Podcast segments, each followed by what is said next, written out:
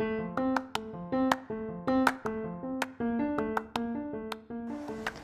oi, gente! Aqui quem fala com vocês é a Lívia Beatriz e vocês estão ouvindo o podcast Valendo com a Lívia. Hoje vamos dar continuidade na leitura do livro Busco Roxo, da Chimamanda Ngozi Adichie. Vamos ler da página 120 até a página 136. Estou começando a sentir já que tem um plot twist aí chegando nessa história. Estou ansiosa e espero que vocês acompanhem por aí.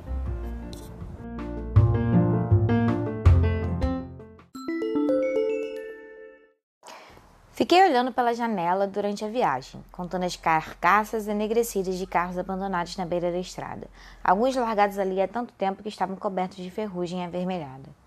Fiquei pensando nas pessoas que estavam lá dentro, me perguntando como elas haviam se sentido logo antes do acidente, antes do vidro quebrado, do metal esmagado e das chamas lambendo tudo. Não me concentrei em nenhum dos mistérios gloriosos, e sei que Jaja também não, pois várias vezes ele se esqueceu de começar uma dezena do rosário quando chegou a sua vez. Depois de mais ou menos 40 minutos, vi uma placa na estrada que dizia Universidade da Nigéria, Nusca, e perguntei a Kevin se já estavam chegando. Não, respondeu ele, ainda vai demorar mais um pouco. Perto da cidade de Opi, as placas cobertas de pó que havia na frente da igreja e na frente da escola diziam Opi. Passamos por uma blitz. Pneus velhos e pedaços de madeiras com pedaços de pregos estavam espalhados pela estrada, deixando apenas um espaço estreito. Um policial fez sinal para que parássemos quando nos aproximamos. Kevin gemeu. Ele desacelerou, enfiou a mão no porta-luvas, tirou uma nota de 10 nairas e atirou pela janela na direção do policial. O homem fez uma continência de brincadeira, sorriu e indicou que podíamos seguir em frente. Kevin não teria feito isso se Papa não estivesse no carro. Quando a polícia ou os soldados paravam Papa numa blitz, ele passava um tempão mostrando todos os seus documentos e deixando que fizessem buscas no carro. Qualquer coisa menos subornar. Não podemos ser parte daquilo contra o qual lutamos, dizia sempre. Estamos entrando em Nusca, disse Kevin alguns minutos depois. Estávamos passando pelo mercado. As lojas do acostamento, com suas poucas prateleiras de mercadoria, ameaçavam cair sobre a estrada estreita, já repleta de carros parados em fila dupla, ambulantes com bandejas equilibradas na cabeça, motoqueiros, meninos empurrando carrinhos de mão cheios de inhame, mulheres segurando cestos e mendigo observando tudo de seus tapetes e acenando. Kevin foi dirigindo bem devagar. Os buracos surgiam subitamente no meio da estrada e ele acompanhava o movimento zigue-zagueando do carro à nossa frente.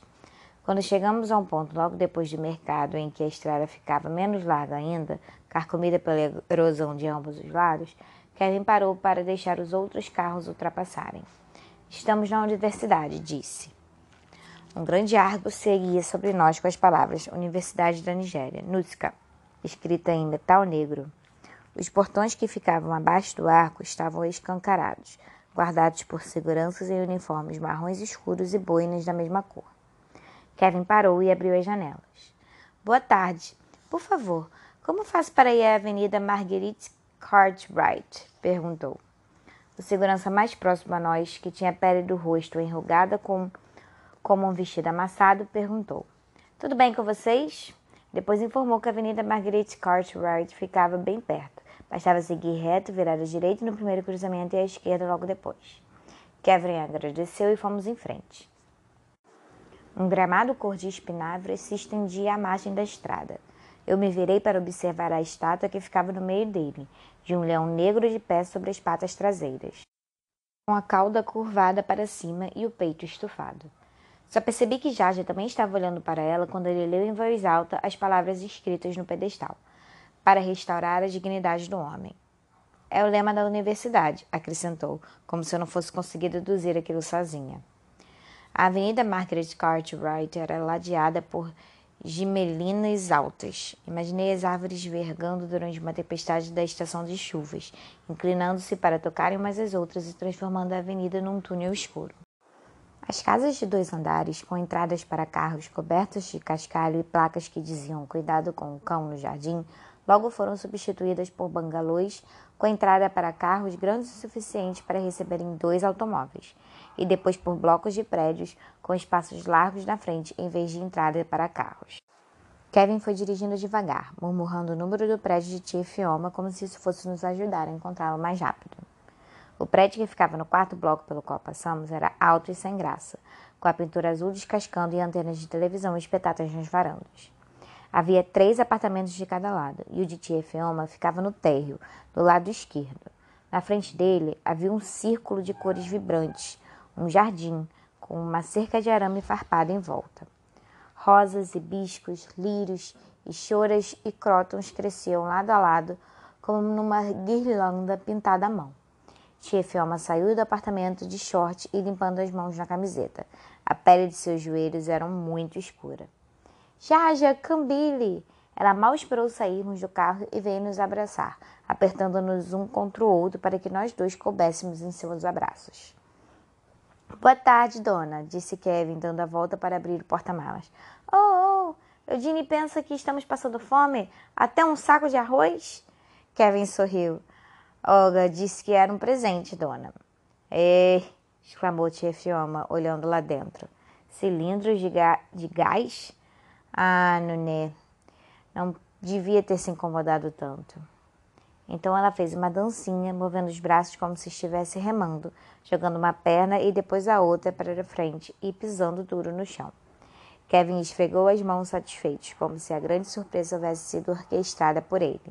Tirou um dos cilindros do porta-malas e já já ajudou a carregá-lo para dentro do apartamento. Seus primos já vão voltar. Eles foram desejar um feliz aniversário ao Padre Madi. Ele é nosso amigo e trabalha na nossa paróquia. Eu estava cozinhando. Até matei uma galinha para vocês dois. Tia Fioma riu e me puxou para perto de si. Ela cheirava a noz moscada. Onde podemos colocar isso, dona? perguntou Kevin. Deixe tudo na varanda. A maca e o Bior aguardam depois. Tia Fioma ainda estava abraçada comigo quando entramos na sala de estar. A primeira coisa que notei foi como o teto era baixo. Achei que poderia tocá-lo se esticasse o braço. Era tão diferente da minha casa, onde o pé direito alto deixava nossos cômodos mais aleijados e imponentes. O cheiro pungente de querosene se misturava ao aroma de curry e noz moscada vindo da cozinha. Vou ver se meu arroz de Olaf está queimando, disse tia Fioma, correndo para a cozinha. Sentei no sofá marrom. As costuras das almofadas estavam aos farrapos, quase abrindo. Aquele era o único sofá da sala. Ao lado dele havia cadeiras de junco, cobertas com almofadas marrons para deixá-las mais confortáveis.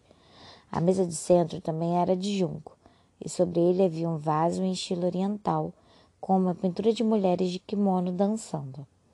No vaso, três longas rosas, e de um vermelho tão intenso que me perguntei se eram de plástico. Né, não se comporte como visita. Entre, entre, disse tia Fioma saindo da cozinha. Eu entrei no pequeno corredor que tinha as estantes entupidas de livros de ambos os lados. Parecia que a madeira cinza ia se quebrar se mais o livro fosse colocado sobre ela. Não havia pó nos livros. Eles eram ou lidos ou limpos com muita frequência. Este é o meu quarto. Durmo aqui com Shima, disse tia Fioma, abrindo a primeira porta. Engradados e sacos de arroz estavam empilhados contra a parede perto da porta. Ao lado de uma mesa com uma luminária, frascos de remédios e livros, havia uma bandeja cheia de latas enormes de leite em pó e de chocolate em pó. Em outro canto, malas empilhadas. Tia Fioma me levou até o outro quarto, com duas camas encostadas uma na outra, para abrir espaço para mais de duas pessoas. Além delas, haviam conseguido colocar duas cômodas, um espelho, uma escrivaninha e uma cadeira ali dentro. Eu me pergunto onde eu e Jaja íamos dormir, e tia Fioma, como se estivesse lendo meus pensamentos, disse: Você e a Maca vão dormir aqui, né? O Biora dorme na sala, e Jaja vai ficar com ele. Ouvi Kevin e Jaja entrando no apartamento. Já trouxemos todas as coisas, dona, vou embora, disse Kevin. Ele estava na sala, mas o apartamento era tão pequeno que nem precisava levantar a voz. Diga a Eudine que eu agradeço, diga que estamos bem e dirija com cuidado. Sim, dona. Kevin foi embora e de repente senti um aperto no peito. Quis sair correndo atrás dele e pedir que esperasse enquanto eu pegava minha mochila e voltava para o carro. Né, Jaja, fiquem comigo na cozinha até seus primos voltarem.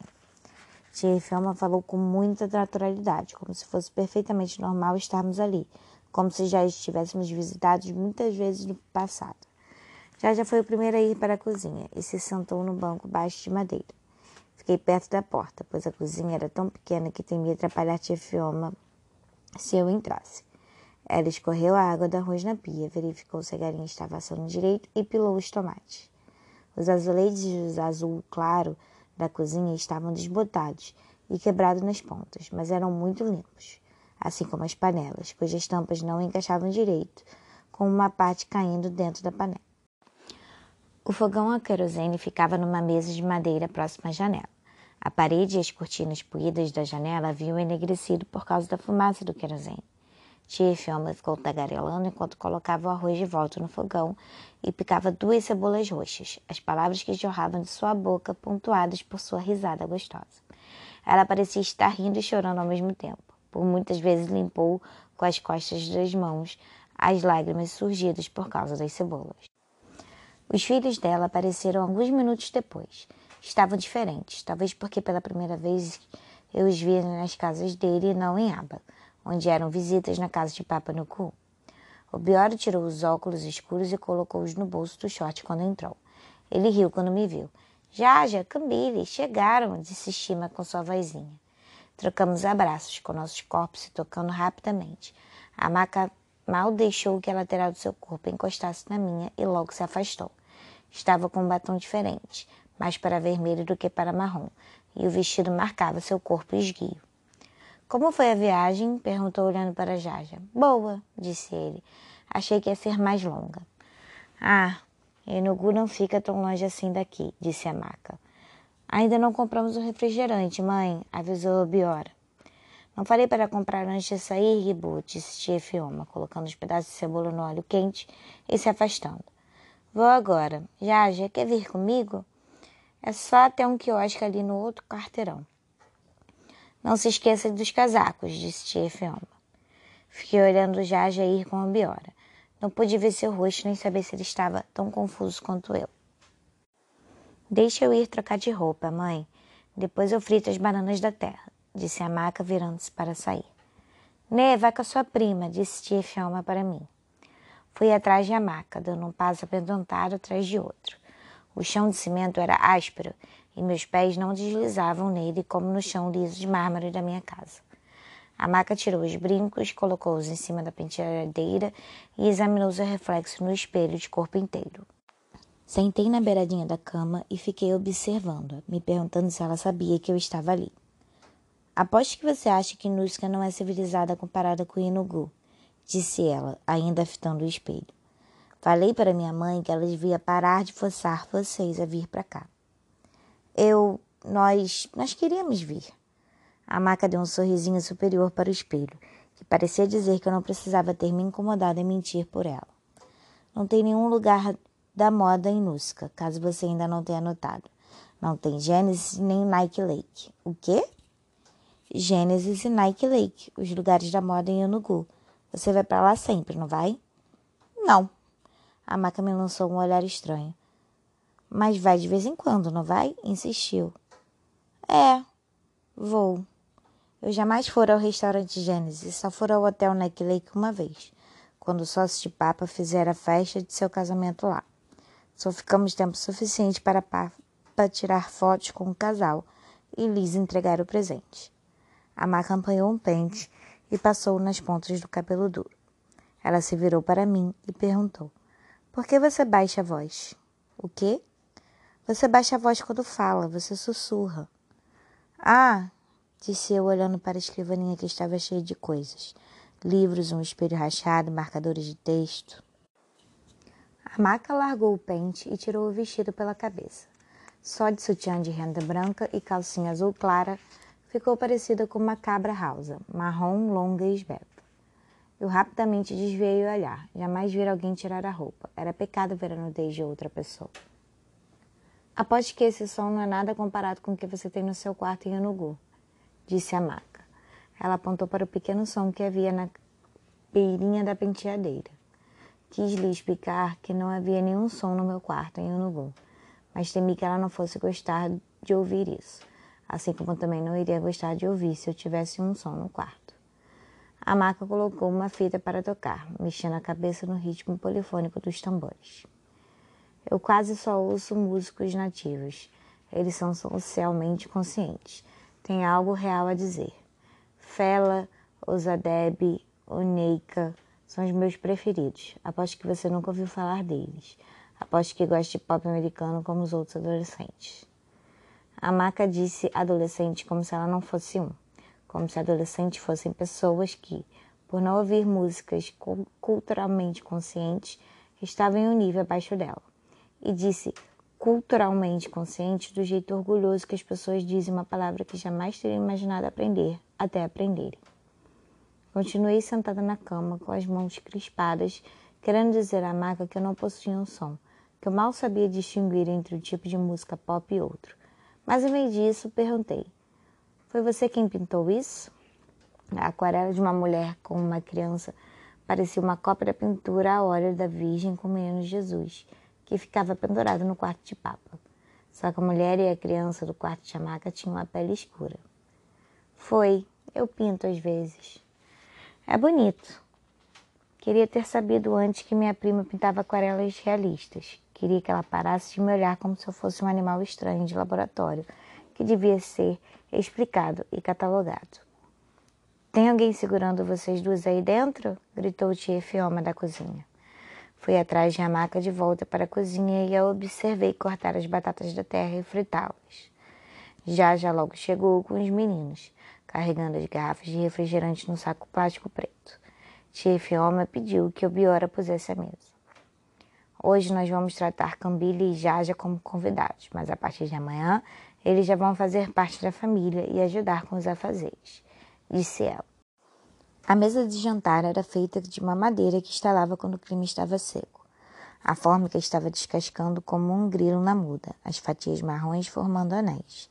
As cadeiras não combinavam. Quatro anos de madeira e pareciam cadeiras que havia no meu colégio, e as outras duas eram pretas e estofadas. Já e eu sentamos uma ao lado do outro.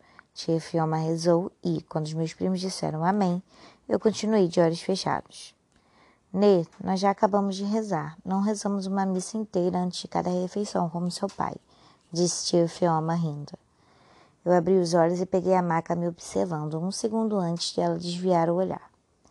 Tomara que Cambila e Jaja venham todos os dias para podermos comermos bem assim. Galinha e refrigerante, disse Biora, empurrando os óculos para cima do nariz. Mamãe, eu quero a coxa da galinha, pediu Shima. Acho que essa gente tem colocado menos Coca-Cola nas garrafas, disse a Maca, examinando a sua.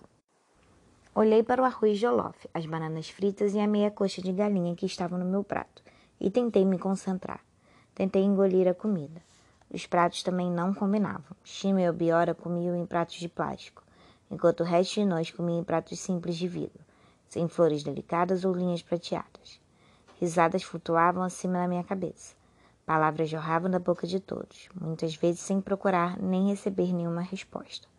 Lá em casa só falávamos quando tínhamos algo importante a dizer, sobretudo quando estávamos sentados à mesa. Mas meus primos pareciam simplesmente falar, falar e falar. Mãe, Bico, me dê o pescoço, por favor, pediu a maca. Você não me convenceu a lhe dar o pescoço da última vez, Gibu? Perguntou tia Fioma, apanhando o pescoço da galinha de seu prato e colocando-no de amaca. Quando foi a última vez que nós comemos galinha? perguntou Biora. Para de mastigar como bode, Biora, ralhou tia Feoma. Os bodes mastigam de um jeito quando comem e de outro jeito quando ruminam, mãe. A qual dos dois jeitos você está se referindo? Eu ergui o olhar para o Biora mastigando. Cambile, tem algo errado com a comida? perguntou tia Fioma, me assustando. Até então eu me sentira como se não estivesse ali, como se estivesse apenas observando uma mesa onde se podia dizer o que você quisesse quando quisesse, para quem quisesse, onde o ar era livre para ser respirado à vontade. O arroz está bom, tia Fioma, muito obrigada. Se gostou do arroz, então coma arroz. Talvez ele não esteja tão bom quanto o arroz chique que ela come na casa dela, disse a Maca. A Maca, deixa sua prima em paz, disse tia Fioma. Eu não falei mais nada até o almoço acabar, mas ouvi cada palavra que os outros disseram, cada risada e cada piadinha. Eram meus primos que falavam quase tudo, enquanto tia Fioma apenas olhava, comendo devagar. Ela parecia um técnico de futebol que treinava bem seu time e estava satisfeito em ficar apenas observando. Depois do almoço, perguntei a Mac onde eu podia me aliviar, embora soubesse que o banheiro ficava em frente ao quarto.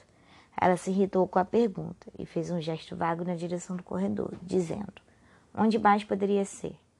O banheiro era tão estreito que eu podia tocar ambas as paredes se esticasse o braço. Não havia nenhum tapete macio, nenhum tecido felpudo cobrindo a tampa e o assento da privada como os de casa. Ao lado da privada havia um balde. Depois de urinar, eu quis dar a descarga, mas a caixa estava vazia. Alavanquei-a para cima e para baixo da minha mão sem que nada acontecesse. Fiquei alguns minutos naquele banheiro estreito antes de ir falar com a tia Fioma. Ela estava na cozinha, esfregando as laterais do fogão a querosene com uma esponja cheia de sabão. Vou ser muito muquirana com os meus novos cilindros de gás, disse tia Fioma, sorrindo quando me viu. Vou usá-los só nas refeições especiais, pois assim eles duram bastante. Ainda não vou guardar esse fogão a querosene no armário. Hesitei, pois o que eu queria dizer não tinha nada a ver com fogões a gás ou querosene. Tia, não tem água para dar descarga? Você urinou? Sim, só tem água aqui de manhã. Por isso, a gente não costuma dar descarga quando urina, só quando tem mesmo alguma coisa para mandar embora. Ou às vezes, quando ficamos sem água por alguns dias, a gente só vai fechando a tampa até todo mundo usar e depois dá a descarga com um balde. Isso economiza água, explicou tia Fioma com um sorriso triste. Ah, disse eu. A maca havia entrado na cozinha durante a fala de tia Fioma. Eu a observei abrir a geladeira. Aposto que na sua casa você dá descarga toda hora, só para manter a água fresca, mas a gente aqui não faz isso. Disse. A maca, ô Gine, não gostei desse tom, disse tia Fioma. Desculpe, murmurou a maca, pegando uma garrafa de plástico cheia de água e colocando um pouco no copo. Eu me aproximei da parede enegrecida pela fumaça de querosene, querendo entrar nela e desaparecer. Quis pedir desculpas à maca, mas não sabia o porquê. Amanhã vamos passear com Cobile e Jaja pelo campus, disse tia Fioma, numa voz tão normal que me perguntei se ela repreender a maca apenas para minha imaginação. Não há nada para ver aqui, eles vão morrer de tédio. O telefone emitiu um toque alto e irritante, bem diferente do ronronado baixo do aparelho que tínhamos em casa. Tia Fioma correu para seu quarto para atender. Cambile, Jaja! chamou algum tempo depois. Eu sabia que era Papa. Esperei Jaja vir até a varanda para podermos ir juntos até o quarto. Quando chegamos ao telefone, Jaja permaneceu afastado e fez um gesto indicando que eu deveria falar primeiro. Olá, Papa, boa noite, disse eu. Então me perguntei se Jaja ia contar que comeram a refeição depois de uma oração curta demais. Como vocês estão? Bem, Papa. A casa está vazia sem vocês. Ah, estão precisando de alguma coisa? Não. Se precisarem de qualquer coisa, liguem imediatamente que eu mando Kevin levar. Vou ligar todos os dias. Não se esqueça de estudar e rezar. Sim, papa. Quando Mama veio falar, sua voz estava mais alta do que o sussurro de sempre, ou talvez fosse só por causa do telefone. Ela me contou que se se esquecera que nós não estávamos em casa e fizera almoço para quatro pessoas. Quando eu e Jaja nos sentamos para jantar naquela noite, pensei em Papa e Mama sentados sozinhos em uma enorme mesa. Comemos arroz e a galinha que havia sobrado do almoço. Bebemos água, pois os refrigerantes já tinham acabado. Pensei nos engradados sempre cheios de coca, fanta e sprite nas dispensas da cozinha de casa e bebi rápido minha água, como se eu pudesse mandar aqueles pensamentos pela enxurrada. Sabia que, se a maca soubesse ler pensamentos, não ia gostar dos meus. Houve menos conversa e risadas durante o jantar, pois a TV estava ligada e meus primos levaram seus pratos para a sala. Os dois mais velhos ignoraram o sofá e as cadeiras e sentaram no chão, enquanto Shima se enroscava no sofá, equilibrando seu prato de plástico no colo. Tia Fioma disse que eu e Jaja devíamos ir sentar na sala também, para podermos ver melhor a TV. Esperei Jaja dizer não, explicar que não nos importávamos de ficar na mesa e assenti, concordando. Tia Fioma ficou sentada conosco, olhando com frequência para a TV enquanto comia. Não entendo por que eles só passam programas mexicanos de segunda categoria e ignoram todo o potencial que nosso povo tem, murmurou ela. Mãe, por favor, não comece a discursar agora, pediu a Maca. É mais barato importar novelas mexicanas, disse Obiora, os olhos ainda grudados na televisão. Tia Fioma se levantou. Charge Cambini, nós costumamos rezar um rosário toda noite antes de deitar. É claro que depois vocês podem ficar acordados até a hora que quiserem para assistir televisão ou fazer qualquer outra coisa. Jaja se remexeu na cadeira e tirou seu horário do bolso. Tia, o horário que Papa fez para nós diz que devemos estudar todas as noites. Nós trouxemos nossos livros. Tia Fioma olhou espantada para a folha de papel na mão de Jaja. Ela começou a rir tanto que cambaleou. Seu corpo acabou dobrando como uma casuarina em dia de ventania. Eugênio faz um horário para vocês obedecerem enquanto estiverem aqui? O que é isso? Tia Fioma riu mais um pouco e então estendeu o braço, pedindo o papel de Jaja. Ela se virou para mim e eu tirei o meu, dobrado cuidadosamente duas vezes no bolso da minha saia. Vou guardar isso aqui até vocês irem embora. Tia, disse Jaja, se vocês não contarem a Eudine, como ele vai saber que não obedecerem, Gibbo? Vocês estão de férias aqui e esta é a minha casa, então tem que seguir as minhas regras. Observei tia Fioma entrar em seu quarto, levando os nossos horários. Minha boca estava seca, minha língua grudada no céu. Você tem um horário todo dia quando estão em casa? perguntou a maca, deitada no chão de barriga para cima, com a cabeça apoiada na almofada de uma das cadeiras. Temos, confirmou Jaja. Interessante. Então, gente rica não consegue nem decidir o que fazer todo dia, precisa de um horário. A maca! gritou Obiora. Tia Fioma surgiu trazendo um enorme rosário com contas azuis e um crucifixo de metal.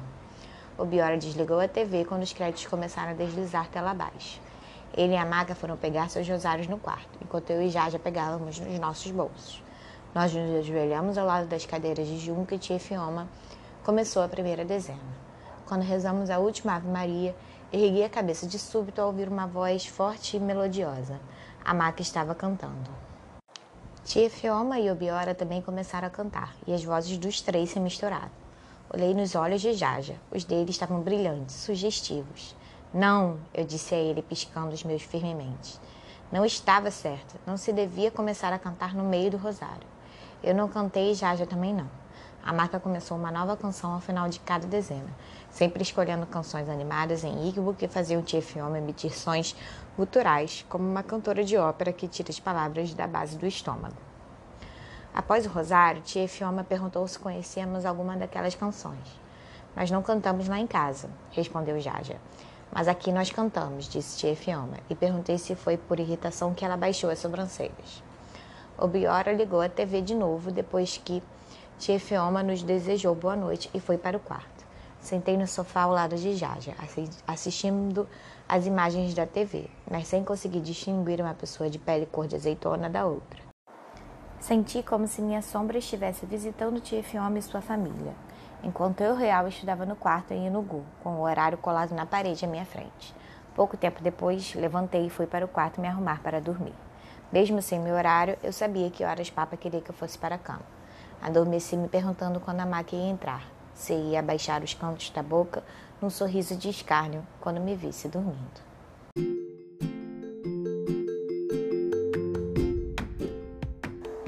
É isso aí, pessoal. Chegamos ao fim de mais uma leitura. É, espero que vocês estejam gostando. O próximo episódio ele vai sair rapidinho, não vai ter esse tempo entre um e outro, como foi da última vez. Até porque eu acho que agora, quando a gente chega, normalmente é assim, né? Quando a gente chega perto da metade do livro, ele começa a avançar a história numa velocidade muito mais dinâmica do que a parte introdutória que, é, que lemos até agora. É isso. Me acompanhem pelas redes sociais, me mandem mensagem por e-mail. Eu estou recebendo alguns, fico muito feliz quando alguém me manda uma mensagem de verdade. Um beijo, tchau, tchau.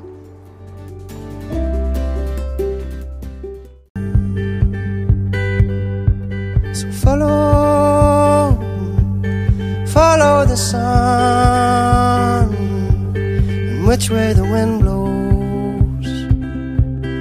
this day is done.